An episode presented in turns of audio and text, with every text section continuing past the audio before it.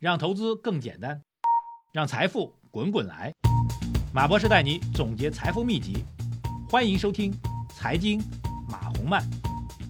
呃，各位喜马拉雅财经马红漫的听众朋友们，大家下午好。二零二四年的一月十五号，今天是周一啊。好，来看今天市场表现。今天市场的上证指数是上涨啊，涨了零点一五啊，这个冲高回落。深成指跌了零点三六，创业板指数跌了零点八八。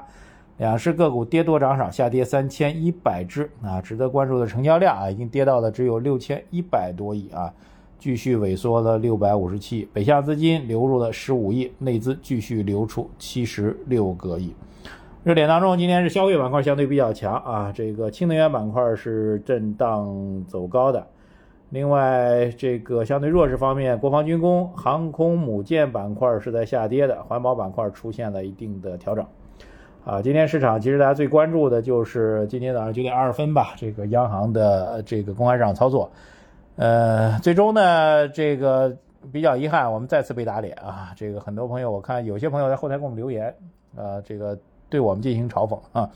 说你又被打脸了，然后怎么着，一副看热闹的心态啊，其实我挺难理解的啊。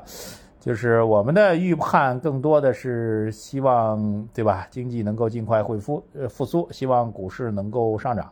那么最终的结果没有达到我们的预判啊，这个失落的不只是我们自己啊。这个不知道大家伙说，这个你被打脸，我很开心，这种开心从何而来啊？从这个逻辑上来讲呢，确实有点超乎预期啊。因为事实上，在去年年底的时候，央行刚刚降低了存款利率，去年整个全年对于贷款利率。呃，几乎是按兵不动啊。我们去年物价是下调了两百个基点啊，但是我们利率只降了二十个基点，呃，已经不是超前的调整战略，就从跟随战略上来讲，也已经严重滞后了啊。这个打不打脸不重要啊，打的其实也不是我的脸，打的是我们经济理论啊，经济政策的基本理论的脸啊。为什么我不知道啊？那么为什么我们今天判断降息概率很大呢？因为刚才讲到去年的存款利率下调了啊，这照理说呢，已经把银行。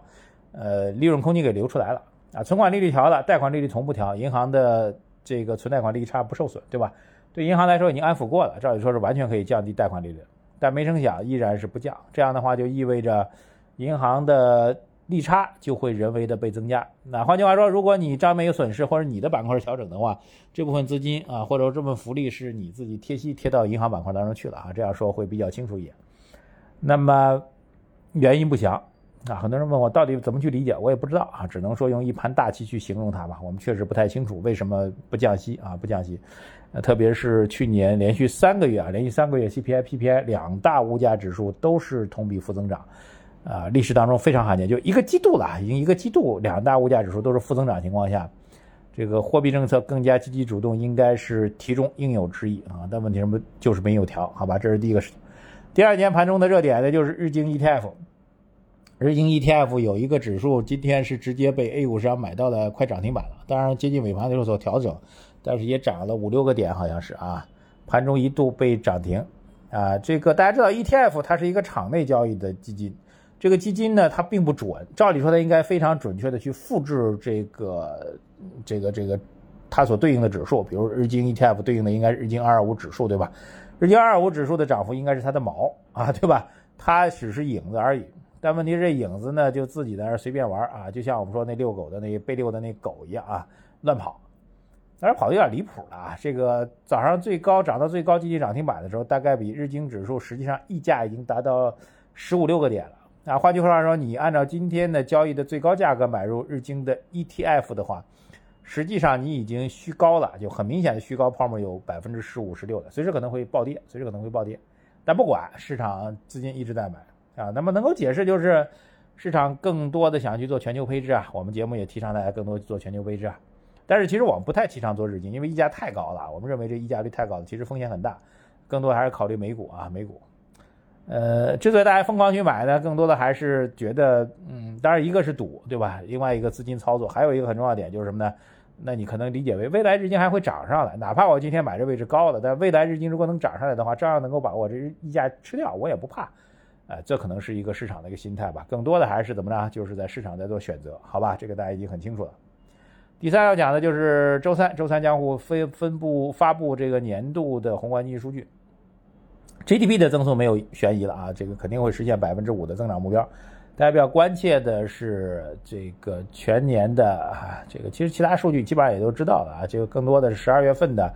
工业增加值啊、消费的数据啊，目前看也不太重要，也不太重要，不会特别理想。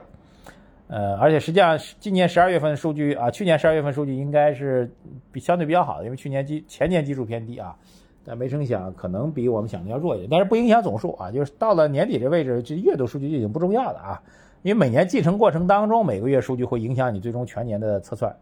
然后据此来判断政策是松啊还是紧啊之类的玩意儿，对吧？